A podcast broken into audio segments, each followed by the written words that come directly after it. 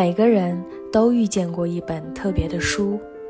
正是这本书，曾给你勇气对抗世界，给你力量穿透黑暗，给你自信成为更好的自己。今天又是哪本特别的书走进了你的生命？这里是读书吧少女，让我们用声音享受阅读世界里的一期一会。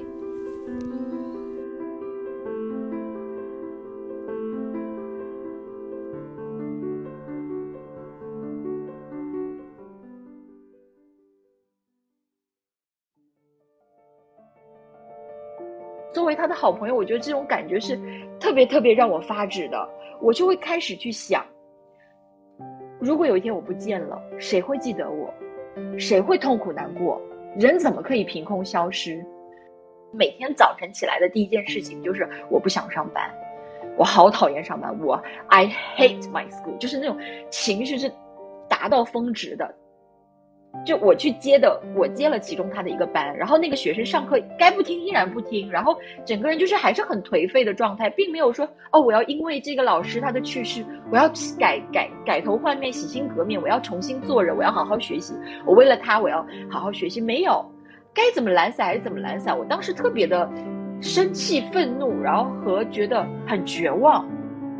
他睡眠不好的时候，在白天可能精神就不好，甚至是会有一些幻听。他之前也有跟我讲过，他说他走在楼梯边的时候，可能就有声音告诉他要跳楼。但是当时我们其实真的就是，呃，只是劝他说：“哎，你要不要去看医生？或者是跟他聊聊天？”就是没有人有这个意识，是说：“哎，我一定要压着他去看一个心理医生，或者说，呃，我跟他聊的时候，他跟我们笑一笑，最后说。”我好多了，谢谢你们的时候，他其实他心里并没有真的好多了。他可能是因为他太善良了，他不想让我们觉得我们说了这么一大堆没有用。所以这两件事情是呃，在我失去我生命中非常重要一个朋友之后的一个很大的转折。我相信也是我的朋友在告诉我说啊，小雨，你可以为自己活，你。不好意思，你不要再去只为工作，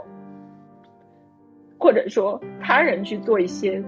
无谓的事情。你要想，你这辈子要做些什么东西，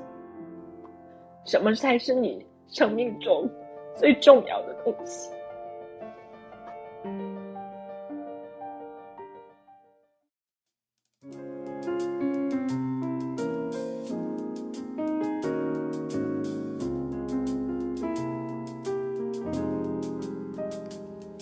Hello，大家好，欢迎大家收听《读书吧少女》。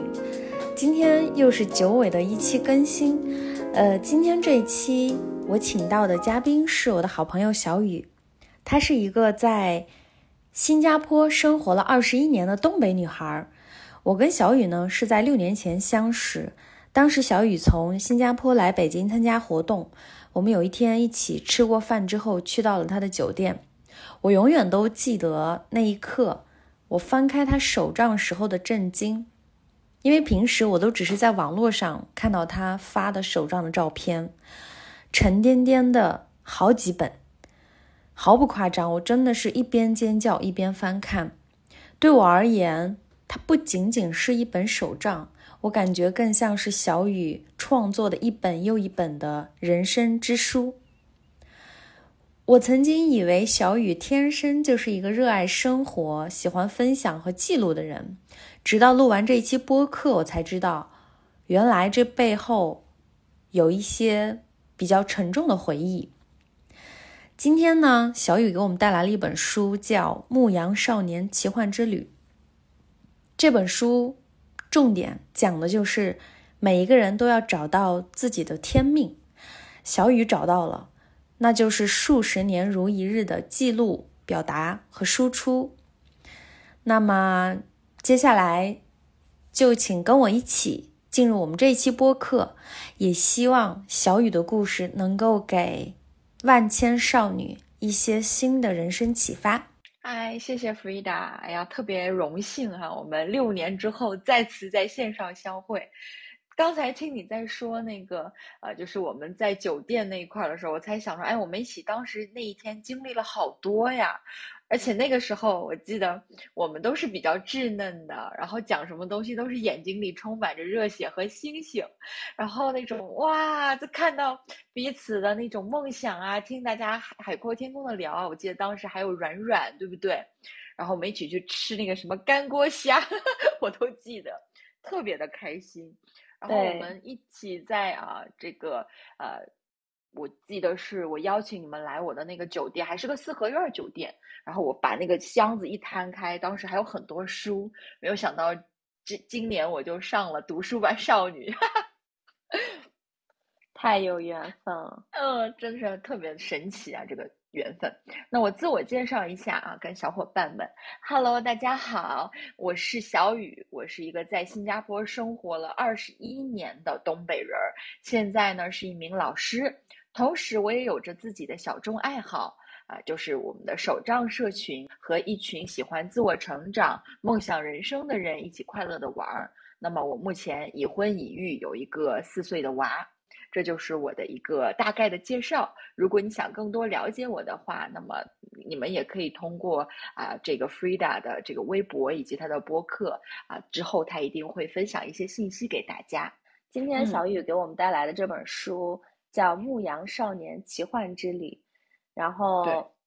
就我就很想问一下小雨，为什么想要给大家分享这本书？这本书对你产生过什么样的影响吗？嗯，好，谢谢 Frida。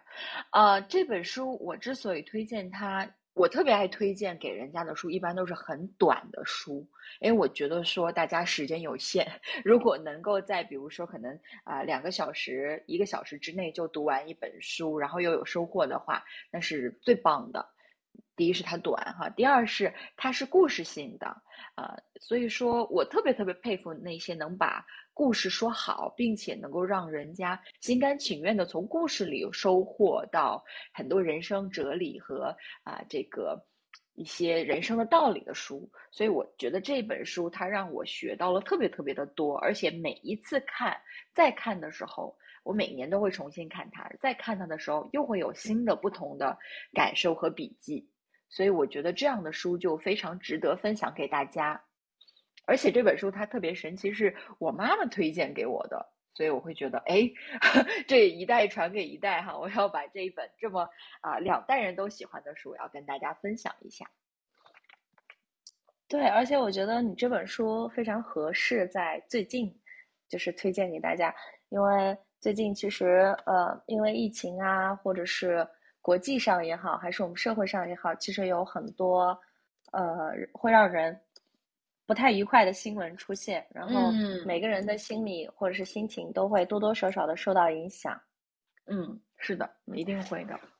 对，所以我觉得这种时候读一些治愈的书，其实对我们的心灵也好，或者是精神状态，都会有一些比较正向的帮助。那我很想问一下，这本书对你？就是比较戳你的点是什么？或者说有没有哪个书里的细节啊，或者是某一个片段，或者是故事，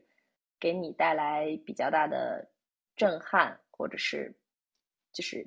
击中你？嗯，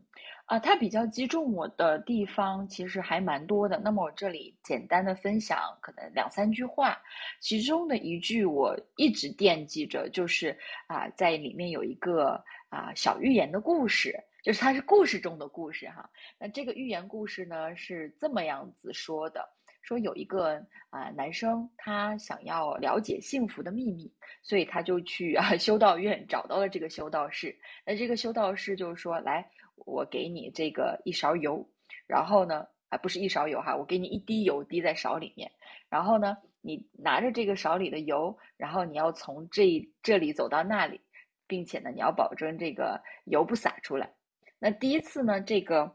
嗯，男孩子他就特别特别惦记这个勺子里的油，他就一直看着这个勺子，然后慢慢慢慢特别小心翼翼的走。那走到那个尽头，看到修道士的时候，修道士说：“啊，你悟出来了什么？你看到了周围的什么风景？”他说：“哎呀，我没看到，因为我的这个勺子里这滴油，我太珍珍惜它了，我怕它洒出来，所以我完全没有注意到旁边有什么风景。”然后这修，然后呢，修道士说：“不行，那你你再再走一圈，走走一圈。”然后呢，这个时候他就拿着这啊勺里的油，并且呢，他同时他 往这两边看，结果因为两边的风景太好看了，所以他边走的时候手中就没注意，那个油就洒出来了。到最后他走到修道士那边的时候，他勺子里的油其实已经都没有了，他就很懊恼。那修道士就说：“哎，你看到了什么？”他说：“哦，我看到了这个、那个、那个、这个，很多很多漂亮的风景。”然后低头，哎呀，我的油洒出来了。然后修道士就笑了，跟他说：“其实幸福的秘密就在于，你既要看到世上的奇珍异宝，又要永远不忘记勺里的那两滴油。”这是给我印象非常深刻的一个小小的寓言故事。其实我相信啊，我们呃。可能从小到大也听过很多类似的版本，可能比如说人物变成了寺庙里面的小和尚和老和尚，但是大概的意思其实就是希望我们能够又有点像毛姆的那本书一样哈，《月亮和六便士》，就是你又要啊 握住手中的六便士，你要看到天上的那个月亮，就是保持我的理解就是保持的一个平衡吧，不能过度的去极端，这是其中的一个故事。然后啊，另外一个特别啊想要分享给大家的，其实是一段话，我就把它读出来。啊，天命就是你一直期望去做的事情。人一旦步入青年时期，其实就知道什么是自己的天命了。啊，在人生的这个阶段，一切都那么明朗，没有做不到的事情。人们敢于梦想，期待完成他们一生中喜欢做的一切事情。但是，随着时光的流逝，一股神秘的力量开始企图证明，根本不可能实现天命。那是表面看起来有害无益的力量，但实际上，它却在教你如何完成自己的天命，培养你的精神和毅力。因为在这个星球上存在一个伟大的真理：不论你是谁，不论你做什么，当你渴望得到某种东西时，最终一定能够得到。因为这愿望来自宇宙的灵魂，那就是你在世间的使命。这段话我特别的喜欢啊，因为它背后其实也是有一个啊寓言故事。那大概短短的讲一下这个寓言故事，就是说啊，人在一开始可能找到自己的使命，找到自己天命的时候，他就去追寻，他会遇到很多顺风顺水的事情，世界上所有的 人和事都来帮他，这叫新手的好运道。就是每一个人在新手的时候，可能都会非常的 lucky，然后都会觉得说哇，这一定是我的天命。但是他走着走着，尤其走到半山腰的时候，他其实就会遇到特别特别多的试探、危险，然后诱惑，在告诉他说这条路其实可能行不通，另外一条路可能更好走，更行得通。但是这个时候，其实并不是说你原来选的天命是错误的，或者是要你质疑自己，它反倒是这个宇宙或者这个世界在试探你，你是不是真的。很想要完成这件事情，或者很想要达到自己的天命，是不是很相信他？所以啊，如果你完成了这些宇宙的考验，其实你就可以啊完成自己的天命，或者离自己的天命越来越近了。嗯，这是我啊特别想分享给大家的两段小故事吧。哇，我觉得就是你刚刚说的这个，就是我我有我有一点也被治愈到了。嗯。嗯，确实，我觉得，呃，在我成长的过程中，确实会有一段时间，我觉得这件事情是我这辈子必须要做的，就是觉得很有那种使命感，仿佛这件事儿只能我来做，别人做不行那种。然后确实会做到一半的时候，会遇到一些诱惑，或者是困难，或者是很多的质疑，会让你觉得。这件事儿根本就对这个世界来说可有可无，然后对特别理解，对，然后就是熬过这个之后，你会慢慢的收获越来越多的反馈。其实说天命可能，呃，对听众来说会有点特别的高大上。其实生活中很多需要我们去克服的小的事情，其实也是大概是这样的逻辑，就是到中途的时候势必会遇到很多的困难、怀疑。那有的时候，有的人可能会太早的放弃。比如说，以前我是一个很早就会觉得，哎，我干脆放弃好了，我觉得也可以。然后，但是当我呃前期就很多次放弃、放弃、放弃，到现在我就在告诉自己说，每一次都多撑一会儿。然后最近正好也有一些事儿，当我撑过去之后，我发现，哎，好像。打通了自己的任督二脉一样，就越来越顺，越来越顺。嗯，就是其实它有点像是啊，上天啊，就是天将降大任于斯人也啊，就他一定会先给你拍很多很多的事，就是呃任务要完成，然后你跨过一个个坎儿，你会感觉说，哎，好像豁然开朗，然后又遇到一个坎儿，然后啊又豁然开朗，就是打怪升级的感觉。对对，然后。嗯，然后其实我特别那个，就是，嗯，震撼。就是我知道你一直在新加坡，但是呢，我也没有想到说，已经 二十一年了。就是我觉得，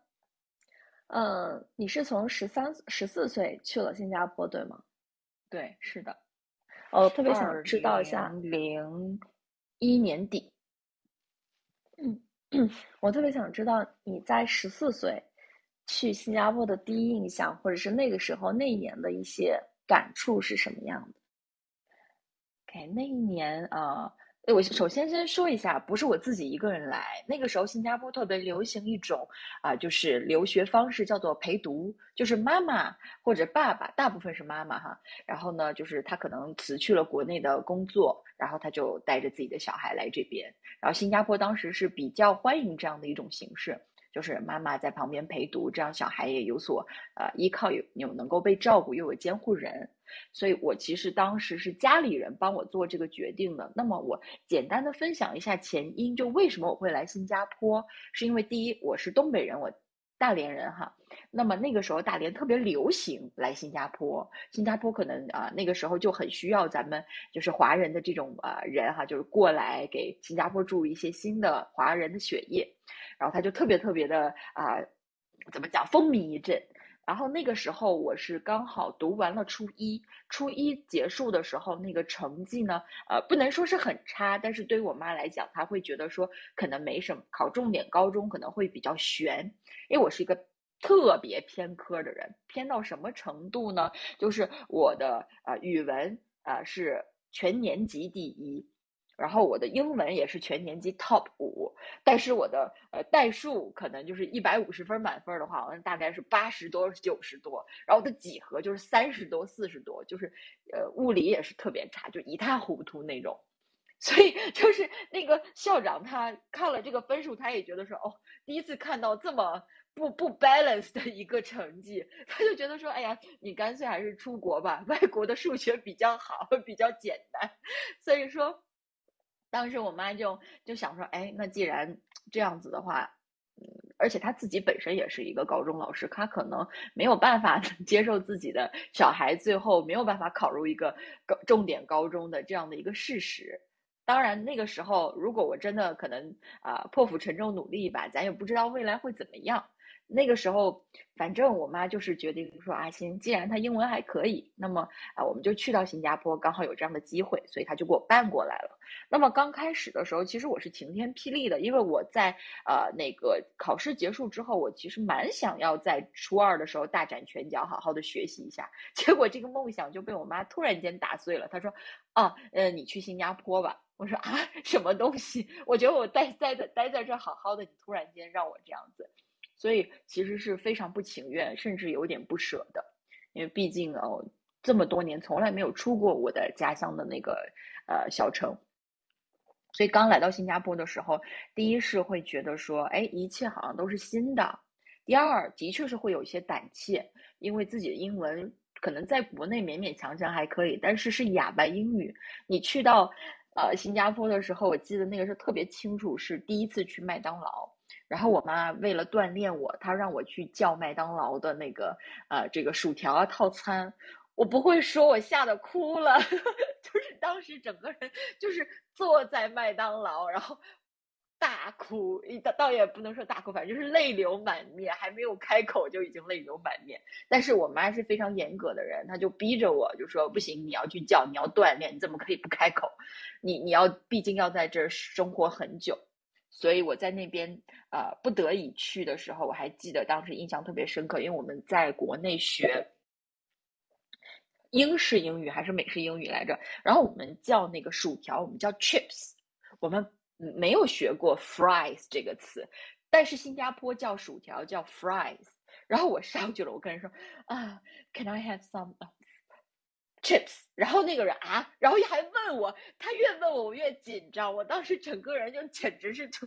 又快哭了。哎，一阵一整整个套餐点下，而且当时其实来到新加坡，第一个要克服的困难其实是要啊通过学校的考试。当时新加坡并没有全国的统一考试，你是要去到每一所中学去参加考试的。那么每一所中学它都有自己的入学考试，我们可能刚。进入到刚到新加坡落地，可能第三天、第四天就已经开始，呃，就是跟着那个中介到处学校去报名去考试，呃，我记得当时好像一共跑了应该有七八所学校，然后允许我们考试、接受我们考试的大概有五六所，然后每一所都要去考，啊，考英文、考数学、考各种各样的东西。其实是很辛苦的，有时候上午考一场，下午考一场，然后考完了之后呢，你还要战战兢兢的等成绩，因为第二关就是如果你的呃成绩不够，然后学校没有录取你。那么你在这个，因为我们当时拿的是旅游签证，不是拿着留学签证。那一个月之后，你就灰溜溜的就回去，就等于说，呃，我妈当时给我付的什么留学的这个中介钱呐，或者在新加坡这些所有的啊住宿啊、学习啊等等所有的钱都打水漂了。那么那个时候二十年前的可能几万块还是非常非常多的，所以我就会觉得我身上背负着特别特别重的一些负担。和压力去完成这件事情，呃，我记得很清楚，是当时有一个可能是决定命运的一件事情哈，是这样子的，我妈她在巴士上，然后跟其他的几个家长他们在看那个地图，就想要说我们接下来去哪一间学校去考试的时候，就有另外一个已经在新加坡待过很多年的啊，然后呢，那个家长他。也是中国人，他就听到这些妈妈的口音的时候呢，他就特别的啊热情，就说：“哎，你们也是要来考试的呀？哎，我跟你们讲，你们要考试的话，不要去考那种普普通通的学校，一要考就考前五十名的学校。因为新加坡其实暗地里那些怕输的家长们是有进行一个新加坡前啊，就两百所学校的一个排名的，但是这个是非官方的哈。”他就说：“我列给你们看，这五十所学校是什么，然后给你们一个名单，然后你就跟我跟跟我来。”然后他就特别热情，把这个名单就写给，还是打印给我我妈妈了。然后他们就觉得对呀，太好了，然后就去申请这些学校。结果哪知道这些学校人家是名校来着，根本就 就对你这种成绩平平的外国学生看都不看。但是。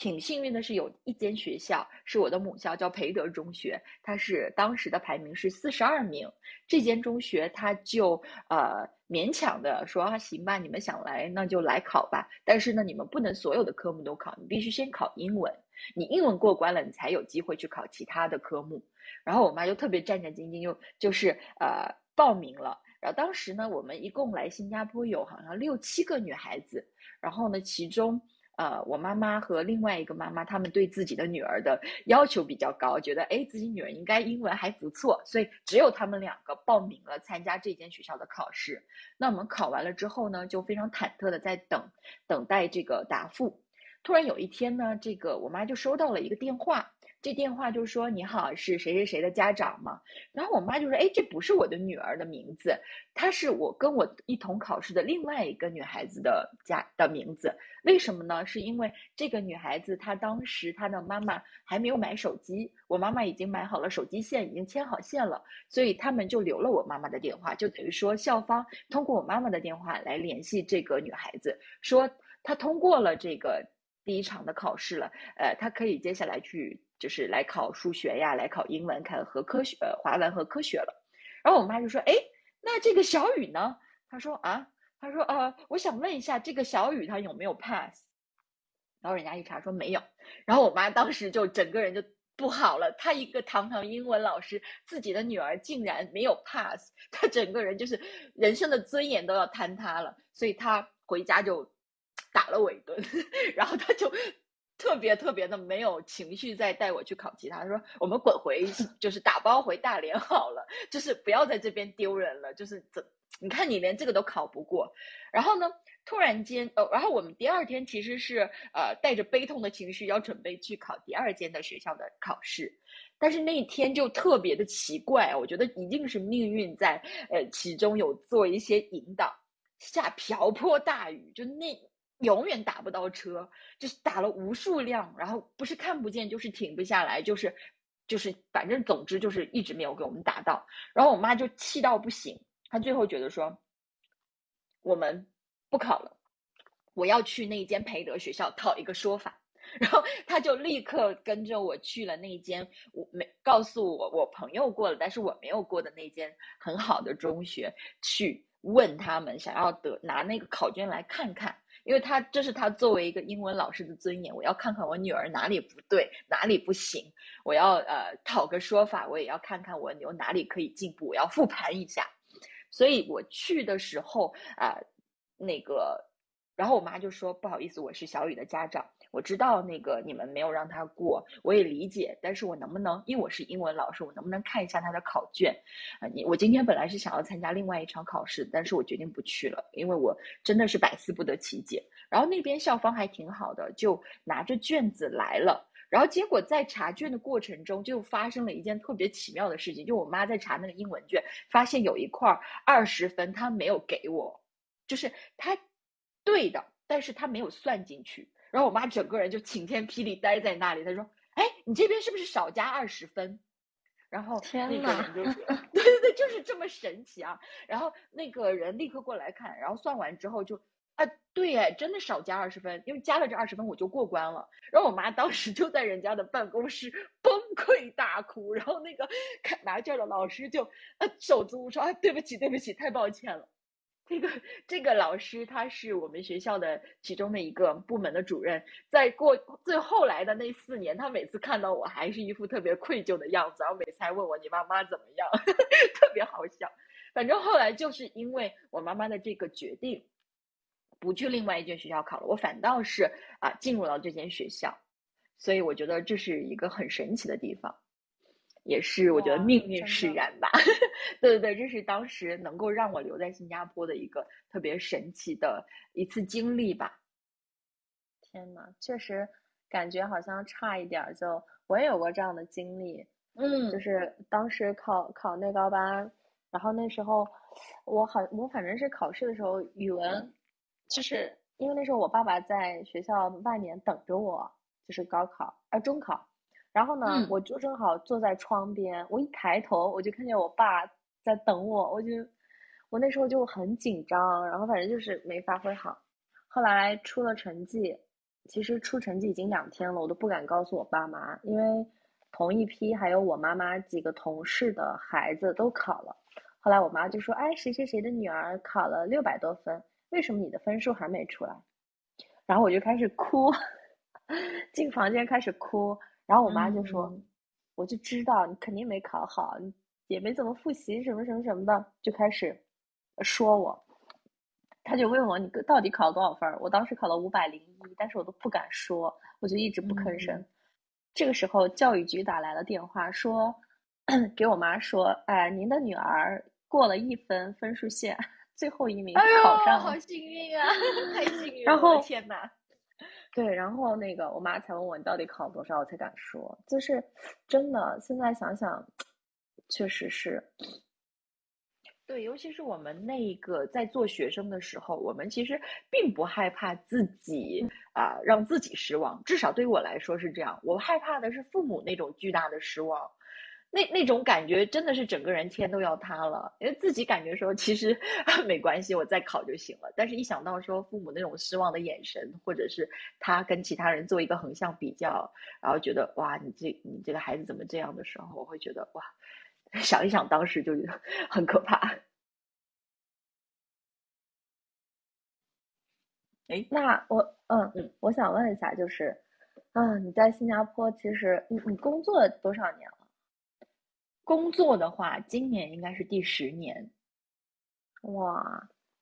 好棒！我觉得，那就是学习十年，工作十年，嗯，对，因为之前对之前其实，呃，小雨还在微博上就简直太贴心了，就是在微博上还做了一个一些话题的这个投票。对，大家最关心的是改变你人生态度的至暗时刻。其实我也 很好奇这个。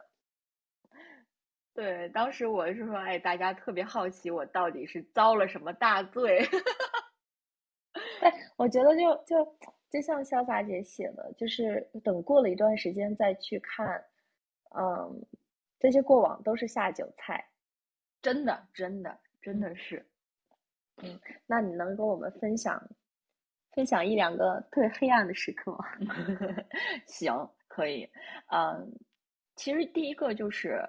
我刚，其实我有在网上给大家做调查的时候，其实也有讲，就是其中一个题目话题叫做，啊，这个工作两年哭了一年半，就说明刚工作的时候真的是太痛苦了，就天天想着，就是每一次见到自己的朋友们。大家讨论的话题基本上就是说，哦，做满了四年，我们辞职之后我们做什么？基本上大家都是这样，因为在新加坡做老师，其实啊，真的不是一件很容易的事情。呃，我大概来呃快速的跟大家就是科普一下，在新加坡做一名可能啊中学的老师，你需要呃负责的这些职能有什么？首先，第一，你得教班级哈，班级的话，它跟国内不一样，不是说你同时啊同一年你教这个呃。比如说初一你教三个班，它不是这样的，它是初一、初二、初三、初四我们都教。也就是说，我们备课其实要备四个不同的班、不同的源流的课。比如说，这对我们来说备课的负担就很大。然后第二个，我们要每一个人都必须得是班主任，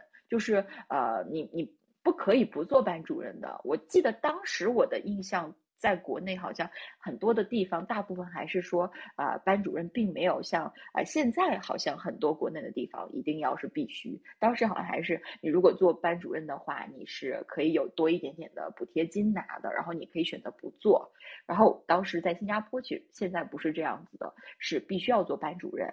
然后第三个是我们每个人都要带一个课外活动，就举个例子，可能是乐器的呀，可能是跳舞俱乐俱乐部啊这样子一个课外活动。然后同时呢，还要负责部门内的，比如说这个做科研呐，做教研呐，然后还有一些部门的活动。除此之外，学校内的活动也是老师们负责。那么我本身，呃，因为当时我们的学校校长特别的喜欢，就是去栽培新人，所以我们一进去就给我们每一个人分了两个，我们叫 committee。committee 就举个例子，可能比如说学校的这个负责考试是一个 committee。就是考试的时候啊，这个收卷子呀，整个的这样子一个流程，然后输入分数是一个 committee，然后呃国民教育是一个 committee 这样子，然后我当时是负责两个 committee，所以是这么强大的一个工作量的情况下，我们还要负责比如说改卷啊、备课呀等等，所以当时真的是承受不了，每一天都会拿东西回家改，然后改到七八点，然后那个时候。根本没有什么兴趣，就是放学了之后回到家还继续工作，工作完了，那个可能想着第二天要做的事情，然后每天可能吃完饭之后看一个小时电视，就是已经很很感恩了。我记得印象最深的就是，呃，在工作半年之后，我妈来新加坡看我，然后我晚上还在工作，做完之后我看着他，然后我眼泪就停不下来。我说妈，我要怎么办？然后那个时候想的最多的就是人生的终极的哲学问题，就是什么？我不知道我在干嘛，我为什么要在这里？我为什么会做这件事情？如果我不在这里，我应该在哪里？我的人生就要这样吗？就是想这些非常终极的问题。因为我这一份工作其实是很感恩，是奖学金得来的，而且当时是我真的是很迫切的祷告祷告来的，因为我所以我相信它是一份恩典。但是我那个时候真的不明白，说怎么有这么痛苦的，就是恩典，我好后悔。而且当时有一个最让我痛哭流涕，在班里就崩溃哭了的事情，我可以跟大家分享一下，是有一个班级，呃，新加坡是呃。非常精英主义的一个教育体制，所以他从小学开始就进行呃分流，分流就是把学生分为可能快捷班，然后普通班以及公益班。快捷班的同学基本上就是他在中学读完四年，然后就可以考欧水准，然后可以考高中。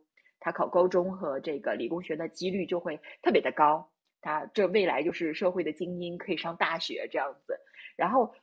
嗯，有一个普通班，就是要读五年，也是用五年的时间去读完快捷班四年的内容。那他有一多一年作为缓冲。那如果他第四年考得好，他就可以进入第五年；他考不好，他可能就会进入到啊这个我们叫技校这样子的一个地方，在新加坡叫做 ITE 哈，呃科技学技术学院。呃，另最后一种就叫公益班，公益班其实就是冲着技术学院去的，所以他们教的东西也非常的实操。我们。且不诟病这样子一个东西好不好？但是我第一年的时候就交到了一个公益班，而且是学校臭名昭著的一个公益班。那这个公益班，它就是里面非常多纪律不好的学生。然后我记得我第二次还是第三次进到这个班的时候，首先我点名发现班里两个女学生不在。然后我说他们没有来学校吗？他们说不是啊，他们跑掉了，而且笑嘻嘻的告诉我，我当时就脑袋就炸了，天哪，有两个学生在这个学校某一个角落，还是有没有出学校我都不知道，然后我要怎么办？就特别的炸，这是第一个让我紧张的地方。然后我说那怎么办？然后我就找了一个看起来还算是比较乖的学生，我说，请你告诉，请你去找那个学校的纪律老师来，我要告诉他这件事情。然后第二件事就是，呃，当时我们在很慌张的找这两个学生的同时，有另外一个男同学，他就走出了课室，没有通过我的同意，他就走出了教室。然后我们当时是当时是在四楼，然后他就好像开玩笑一样，就把他的半条 半只腿，他就迈出了那个四楼的那个就是围栏，他就想要跳楼的那个样子。他其实并不是真的，他是想要吓我，但是我当时整个人就是。心理防线崩溃了，我就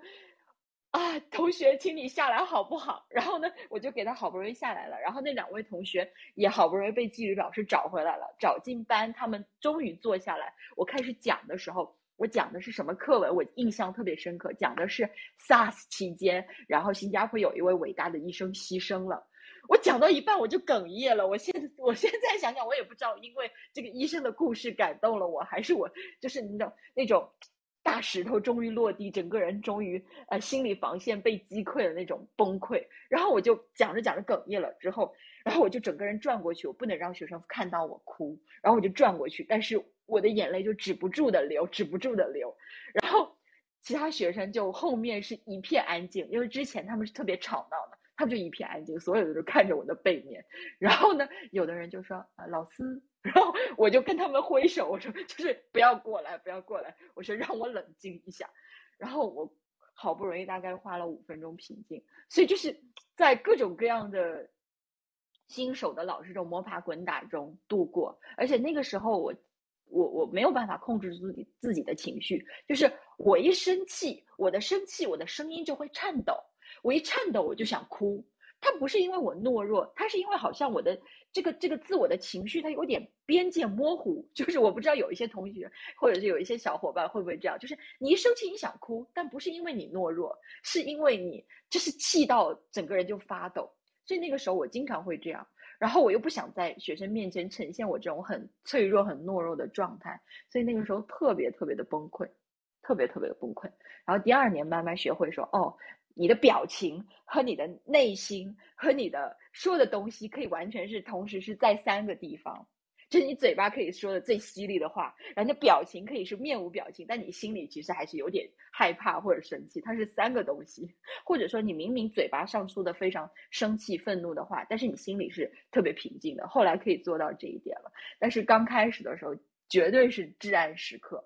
嗯。但是这个至暗时刻，他教会我的事情，或改变我的人生态度，就是没什么大不了的。以至于到后来，我去到一个比较呃，就是纪律比较好的学校的时候，呃，有一个就是我同时跟另外一个老师在做班主任，那个老师他会因为班里的学生今天迟到了大发雷霆，然后他看到我好像没事人这样子的感觉，他就说你怎么都不生气？然后我就跟他说啊，这这这有什么好生气的吗？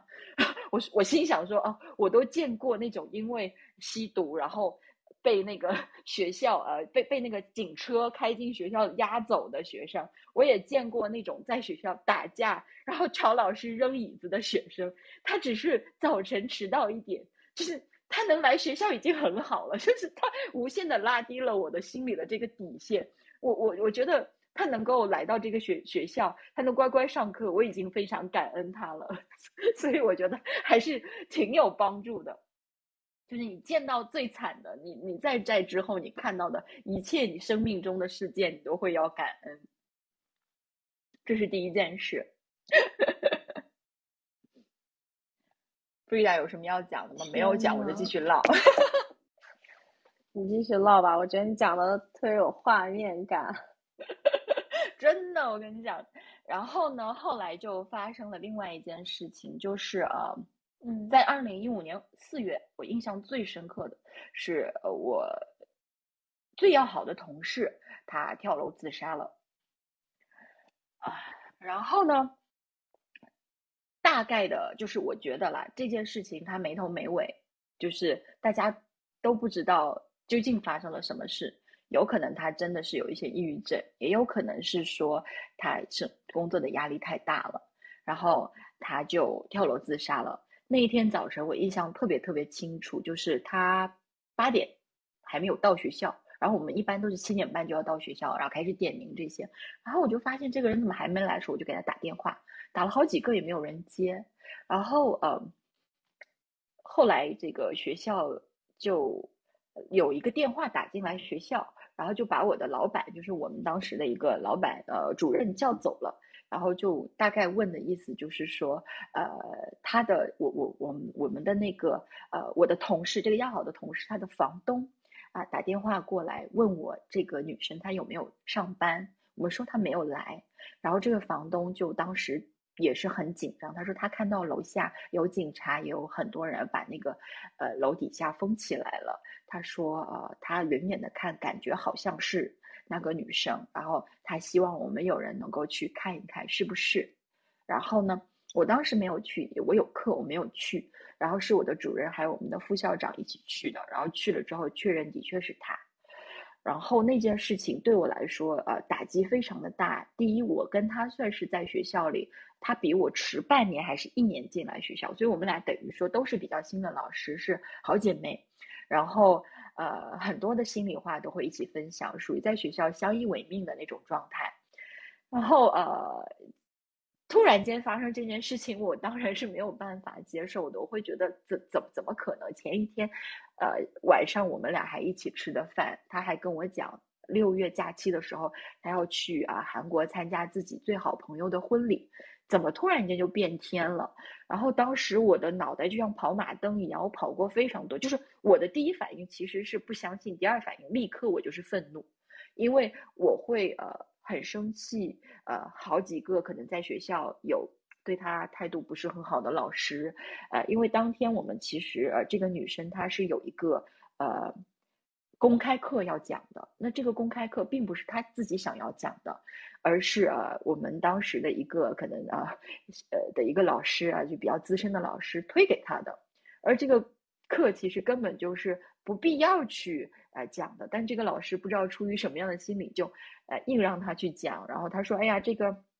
负责教材的这个啊部门下来想要看一下，没关系，你讲。然后他那几天他就一直做噩梦，我的这个朋友他就跟我说，我做噩梦哎，小雨。然后我说你做什么噩梦？他就说我梦见呃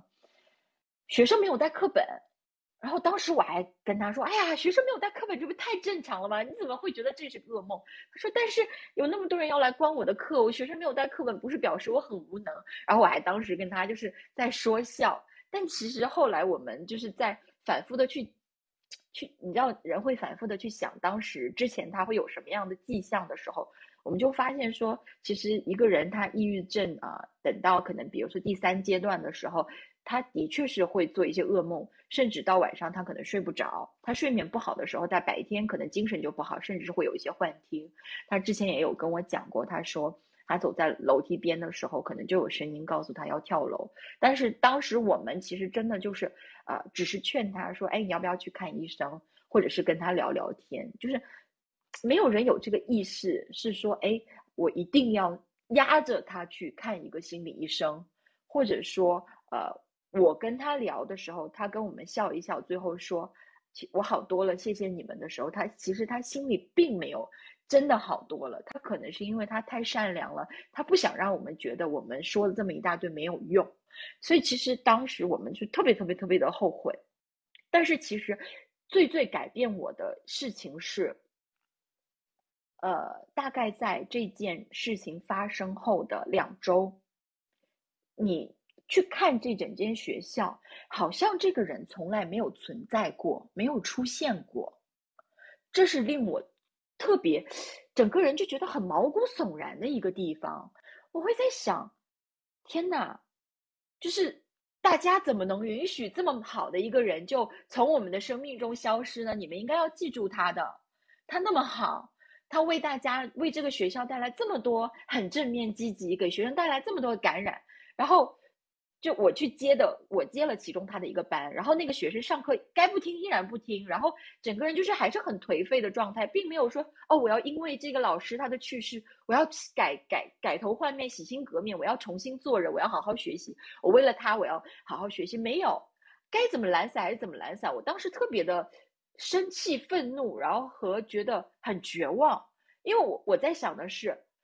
啊。如果有一天我也因为生病或者什么事情，我没有再来再来这个学校了，我会不会也就从此从这些人的生活中消失？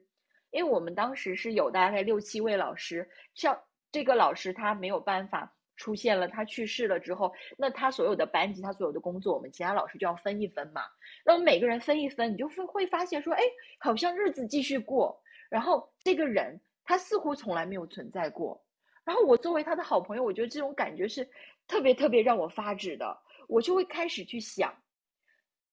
如果有一天我不见了，谁会记得我？谁会痛苦难过？人怎么可以凭空消失？然后我就会开始去思考人真正存在的意义。因为我那个时候还是一个工作狂，我特别热爱我的工作，我每天都在工作，我每天都还沉浸在那种每天休息一两个小时，然后其他时间都在工作，都在改卷的状态当中。所以我那个时候就开始去思考我自己了。我说，我我凭什么要在一个不记得我的地方，我为他们拼死拼活？我就会开始有这种自我觉醒的意识。那个时候，它是一个契机，它让我开始一边想要记住这个女生的同时，我开始寻找我自己存在的意义。所以，第一，我开始认真的写手账。那个时候，呃，刚好他他是四月去世的嘛。然后我，呃，我记得很清楚，我七月份遇到了一个机会，是可以去到英国。那个时候全校都知道我整个人可能 情绪不是很稳定。我每天早晨起来的第一件事情就是我不想上班，我好讨厌上班，我 I hate my school，就是那种情绪是达到峰值的。但是我知道我没有办法不上班，我不上班的话，我我我要赚钱的，所以我就可能。七点半要上班，我一等到七点十分我才起床，然后拿清水随便洗一下脸，然后披头散发的我就打着车去学校了。那段时间我天天打车去学校，因为我没有办法有那种状态去好好的去学校。然后在七月的时候遇到机一个机会是可以去交流，去到呃带那个我我当时的课外活动是啊叫新兵预备营，就是带着小兵蛋子啊，就是那种。啊，特别喜欢当兵的小男孩，然后我我是教官，然后我带着他们可以有一次机会出国去英国交流，然后去英国交流，呃，当时就整个人可以非常的平静在那边待两个星期，那两个星期对我来说，其实的确是从原来的生活中跳出来，其实这个我相信这个机会，如果是平时我的学校肯定不会放我，但是因为这个事件，他们我相信他们也希望我赶快去散散心，所以莫名其妙的在学期的中间，他们就允许我 扔下我所有的学生，我就去了两个星期，他们把我的后面的这这这些东西都帮我处理好，我也是蛮感激的。然后回来之后，我就觉得，哇，这么好的一些事件，我想要记录下来，我想好好记录下来，所以我就开始认真的写手账。我认真的去把我的故事去写起来，那是九月的时候，然后差不多是那个六月七月的时候，我也开始因为在搜索嘛，我就是我要为自己活，我想做一点不一样的事情。然后在之前我已经 follow 大姐，就是王潇大姐两三年了，然后那个时候她就说，哎，好像其实有趁早读书会在各地开花，我就想说新加坡有没有，然后我被我搜到了，所以那个时候我也遇到了新加坡趁早。所以这两件事情是呃，在我失去我生命中非常重要一个朋友之后的一个很大的转折。我相信也是我的朋友在告诉我说啊，小雨你可以为自己活，你不好意思，你不要再去只为工作，或者说他人去做一些无谓的事情，你要想。你这辈子要做些什么东西？什么才是你生命中最重要的东西？OK，我好了。天呐，嗯，我因为嗯，这里可以跟听众说一下，我认识小雨其实也是因为趁早，然后在微博上关注了他，然后会看到他经常晒一些。看过的书，一些感想，尤其是他的一些手账，但是我也是和大家一样，第一次听到这个故事，就是我其实本来也是很想问他是什么时候开始打算写手账这个话题的，然后我没有想到，嗯，小雨开始写手账，包括有后来的这个趁早小新加坡的这个手账小行星就有后来的一切，前提的这个契机，原来是一个比较呃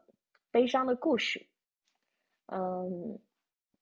嗯，现在我也不知道要要和你说些什么，但是我觉得，嗯，因为你通过你的行为、你的文字，然后你的手账，包括你举办的那些社群。我相信影响了很多很多人，那我觉得这个就真的非常有价值、有意义，然后真的 很佩服你。就我我也非常谢谢我的朋友，就是。我我希望能够用这样子一个方式，每次在可能有人问到说，哎，你怎么开始写手账的呀？你什你你人生转折点是什么的时候，我每次分享一次，其实也都是一个纪念他的时候。那他就在可能更多人的啊记忆当中，哎，又活了一次，又生活就又被存留下来。所以我觉得这也是一个嗯。比较就是他给我的一个很比较好的一个纪念吧，嗯，嗯，我我我觉得就是，反正非常非常的打动我，而且，呃，就反正我一直相信，就是小雨这个手账小行星这个社群会越做越大，越做越大，然后会有更多的人也能记住你这个朋友，嗯。嗯，我觉得我我我真的觉得特别好，因为。因为就是我接触你的时候，你就是一个特别温柔，然后说话也是那种非常的温婉这样子的一个类型。包括你发的所有的动态，给我的感觉 也是一个很温暖的人。然后就是我觉得，就是这个故事让你变得更强大，然后让你愿意去 向这个世界呃散发更多的善意，然后能够。鼓励更多更多的女孩，所以我觉得这件事情真的特别特别了不起。嗯，我也特别的开心。其实我在一开始的时候接触到手账，呃，是我来到新加坡，来到新加坡，他们第一年的时候在上中学，他就会给我们发那个呃，就是学生手册，然后我才知道，哎，还有这种东西，然后我不知道大他用来干嘛，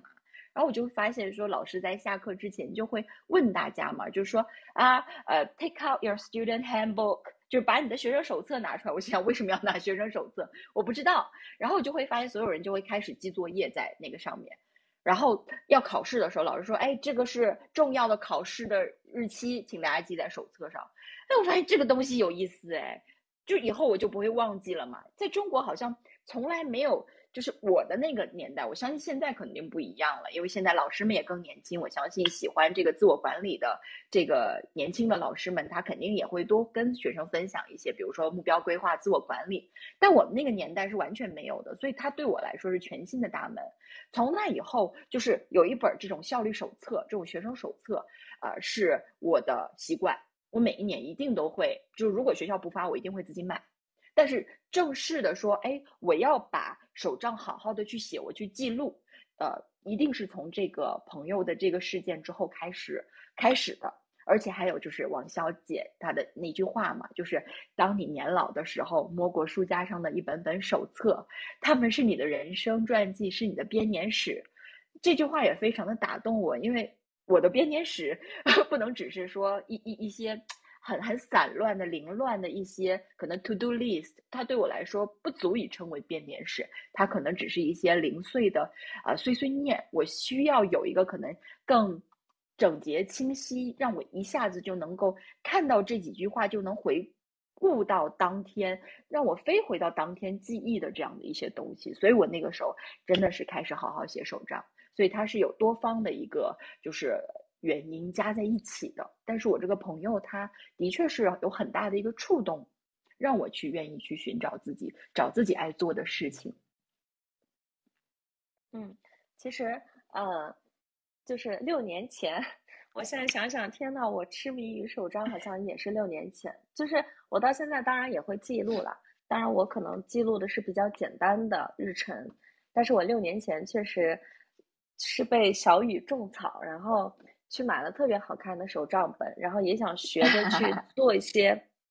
就是让你的手账看起来好看一点。然后，但是我发现好难啊，就是，所以我有时候在网络上看到一些手账特别厉害的人，我都觉得太牛逼了。就是，嗯，因为首先它不像一个传统意义上的那种文字记录的日记，比如说你想要你这一页手上可能有排版、有规划的话。可能你需要在写的时候就要思考。就举个例子，比如现在我要写我今天的规划的话，我可能只是脑子里想到什么，就一二三四列下来了。但是，嗯，你如果要带着一要带这种作品的这种想法，然后去写的时候，其实你在动笔之前，你脑子里应该是有很清晰的规划的。所以我觉得这是一个很难的事情。然后你又坚持了这么多年。而且大家可以在微博关注小雨，他的 ID 叫赤道边的兔子，然后呃，你经常会在微博上也晒你写的这些手账，我就觉得太牛了，就你还能坚持这么多年，然后你现在首先有你的全职工作，然后你每天自己会做手账，然后会在。呃，网络上分享一些积极正向的一些生活方式的技巧啊，或者是你过去的一些经验价值。然后你还有一个可爱的儿子，然后我还能看到 你经常会带着家人一起，就全家一起出去玩儿什么的，就度过比较高质量的家庭时间。那我就想问问你是怎么样？其实我不喜欢“平衡”这个词，但是看上去好像 每一件事情都做的。嗯，都很好，然后不会给人一种用力过猛的那种感觉。就是有的人他平衡好，但是他整个人会展现出一股力气，就是，嗯，就是不知道你能不能 get 到，就是好像他为了达到生活这样一个状态，他付出了很多，但是我在你身上就有一种云淡风轻的那种感觉，就非常的舒适。所以，你可不可以跟大家分享一下这方面？嗨呀，谢谢 Frida，你讲的真的太好了。我这个人本身的确是比较容易 relax 的，就是比较放松的人。但是因为我是白羊座嘛，所以我其实还，你刚才说用力过猛，其实我当时想说，哎，其实我也是一个蛮容易用力过猛的人。就是呃，接下来我其实我也蛮想要讲一点，就是怎么说呢？怎那你怎么才知道你有没有平衡？其实你要去到两个极端，比如说哈，你过度放松或者过度看重工作。你知道那是一种什么样感觉？你放就是你过度工作，以至于忘记了你自己。比如说，在我刚刚工作刚开始的那几年，你到后来可能我发生了人生的那样的事情，让我觉得说学校算个鬼，工作算个屁，老娘的想法最重要，又是另外一个一个极端。所以在这两个极端可能都触摸到的时候，你才能够去找到说啊，这两个极端好像都有点用力过猛。那么我想要的是好像。平衡，或者说更加可能呃包容，都需要有一点点的这样子一种生活。所以其实首先呃我不太说去反对呃大家去可能用力一下，或者说去极端一下，因为。在真正找到自己生活的可能这个平衡点的时候，可能你会经历无数的极端。比如说像我，我假期时就会躺得特别平，而我上班的时候就会没有自我时刻，然后周末可能全是带娃，没有自己的空间。那这样所有的东西都去经历一下，然后你就觉得啊，不行哎，我不可以这样啊，生活不应该是这样的，这是不对的，这不是我想要的，你才会有那种主动生存、主动去刺破玻璃罩的那股劲儿。我我不想要这样，那那有没有更好的方法？有没有再平衡一点的方法？有没有把其他让我更开心、更快乐的事情加入进来的这种方法？然后破局点就出现了，然后我我就会像那种你知道老式秤砣，然后称一块肉啊，它会不断的去调试那个点，这里推一点，往右推一点，往左推一点，它像是一种。嗯，动态的平衡，而我们每一个时时段的平衡点其实也是不一样的，不一或者说怎么讲？如果不喜欢平衡，我们可以换一个词儿，叫 work-life harmony，工作生活和谐，就是你自洽就行了。呃，不能完全照搬小雨或者 Frida 或者任何人的一个模板，你没有办法这样照搬的。呃，所以举举个例子，像刚才 Frida 也有讲到说，看到有一些人，他就是好像。特别特别给人一种用力过猛，然后那种那种啊，我要付出很多很多的那种感觉的时候，可能你也会很羡慕，说哎呀，这个人能力真强啊，这个人真棒，他什么都拿到了，然后我们就可能想要去做到这样子，嗯，但是你会发现在你自己去参照的时候，去模仿的时候，你最后发现你跟他还是不一样的人，你要的东西跟他最终还是不一样，但是没关系。我们有一个参照点、参照物，比如说，嗯，小雨，比如说，可能啊，王潇潇洒姐，比如说你特别喜欢的某一个人、某一个博主，甚至是你身边的你非常喜欢的朋友或者你的老板，那么你就去参考，你去尝试，你试了之后，你可能就会更加的清醒，就哎，我为什么要这样？我为什么不要这样？哦，那这里其实呃，顺便用啊语言啊跟大家简单分享一下，就是我们手账儿特别特别喜欢用的一种自我的所谓的生活平衡工具，叫做生命之花。相信熟悉我的小伙伴应该也都知道。那这个生命之花，它的中文也叫做平衡轮。其实就是帮我们去更好的看照看我们生活中的不同的面相。举个例子，就是你不能只是有精进，你还要有休息和放松。因为一个不会放松的人，那他的生活其实他的精进，呃，怎么讲，也只是一种嗯伪精进，因为他根本就没有办法让自己从心底的打心里去放松、去快乐、去开心。其实你放松、快乐、开心也是生活中很重要的一部分。那么它的八个部分分别是啊健康、好看，然后第二个是娱乐放松，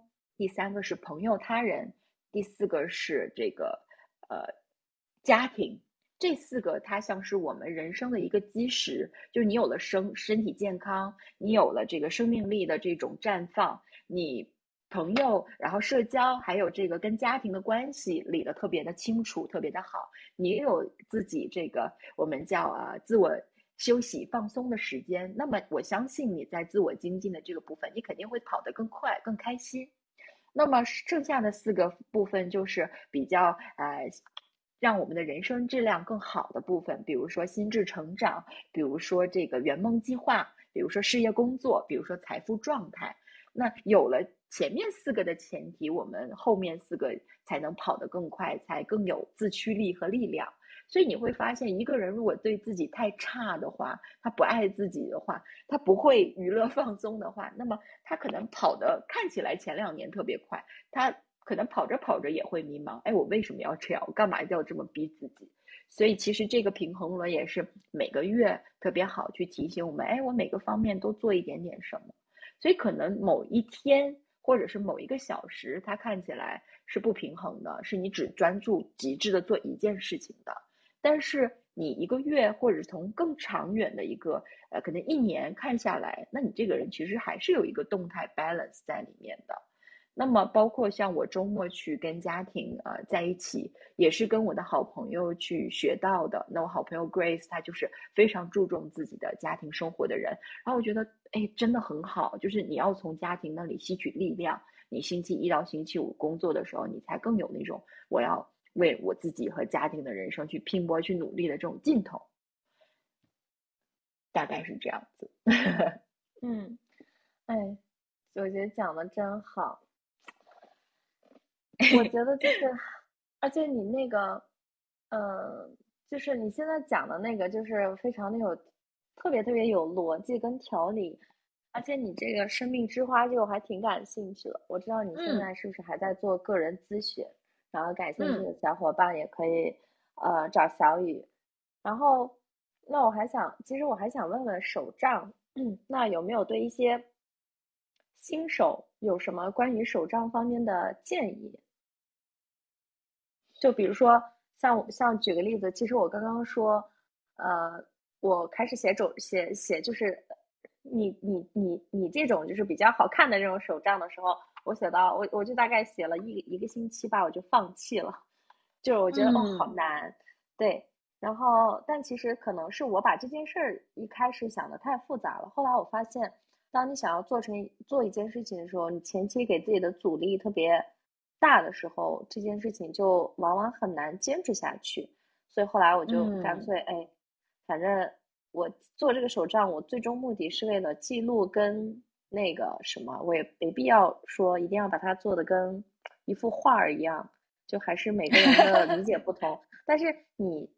你坚持了很多年，所以我就很想问问你，中间有没有一些会放弃，或者说是就你从第一天开始就一直在这么样践行中吗？就这点可不可以？我当然有放弃的时候啊，我经常那个大片的空白，所以我从来不在网上去跟大家标榜说啊，我是一个坚持了写手账一千三百四十八天的女孩儿，因为我没有，我没有办法拿这个东西来给大家标榜，这是第一。而且，呃，我会在最一开始的时候，我真的是很坚持，我大概我觉得我没有断，可能大概至少有一年多两两年吧，就从来不断。但是后来。为什么会断？我发现有几个问题。第一个就是我想要记的东西越来越多了，也就是我变得比较贪心了。那么我既然想要记的东西比较多，那势必的我花的时间和精力就会比较多。那么在这 种情况下，呃，我如果精力和时间不够，那我肯定就会把这件事情看作一个负担。所以这也是想给大家分享的。呃，第一个小小的 tips 就是。可能给自己设置一个最低的底线，就是如果今天你可能你真的很想坚持，那么你你可不可以给自己设置一个底线，就是你会你写一句话就可以了，甚至是你贴一个说今天没力气写手账，或者说我们有那种印章啊，今日无事咔扣，然后我们就不写了，呃，或者说另外就是你能不能去接受自己的手账可能不完美。就像你能不能接受自己的人生是有缺憾的？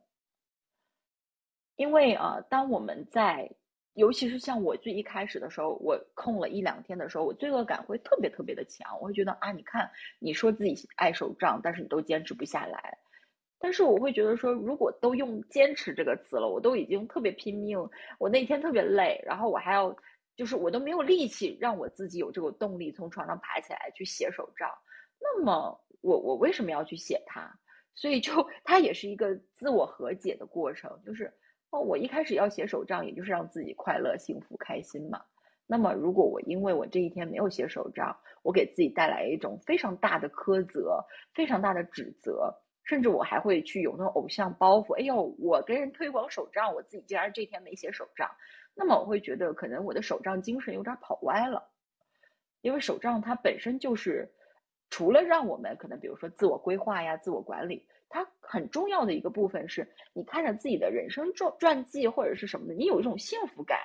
那么，当你写的时候，你都没有幸福感，你恨不得巴不得这块儿赶快写完的话，那你不如就可能允许自己不写，允许自己空着，或者说，哎，像我有一个，哎，什么？没事，我我是说看到有人举手了，问问他们。没事，你继续说。哦，就像我们有一个底线。呃，我非常推荐大家哈，就是我在我的微博和我的呃各个地方啦，其实我都有 PO，包括什么小红薯啊这样子一些地方，就是什么呢？每个月的月初我会给大家啊一一个月三十一天或者三十天的问题，每一天你可以问自己这个问题，你来回答一下。呃，我会觉得这是一个最好坚持的方式。因为没有人能够拒绝得了有一个问题问到自己面前来回答的那种诱惑，而且了解自己的内心想法是，我觉得是手账或者说你写作也好，或者你写微博也好，是最最最最棒的一种形式。就是你通过书写或者写手账，了解到你自己更多，你知道自己是一个更多元化什么样的人。我觉得这是特别大的一个魅力所在。所以不妨可以尝试一下。觉得今天反正聊的还行，一个小时看来不够。我知道你爱唠嗑了，对对，但是挺好的，我觉得就是收获特别大。然后，嗯，下次有机会再邀请你来唠一唠。好的，特别谢谢 Frida。那么最后我也用这个，因为我们是以。牧羊少年奇幻之旅开始嘛？那么我也把牧羊少年里我也非常喜欢的一句话作为结束送给大家，就是嗯，在人生的某个时候，我们失去了对自己生活的掌控，命运主宰了我们的人生，这就是世上最大的谎言。好了，所以就是人生可以掌握在我们自己手里。就是如果有有一刻我们会觉得说，其实我们。啊，没有办法去，就失去了掌控感，或者觉得没有办法去控制我们生活中的一些事情，其实啊是一种欺自我的欺骗。其实我们永远都有选择。好的，嗯，好的，谢谢，谢谢大家。好的，拜拜，拜拜，拜拜，爱你们，拜拜。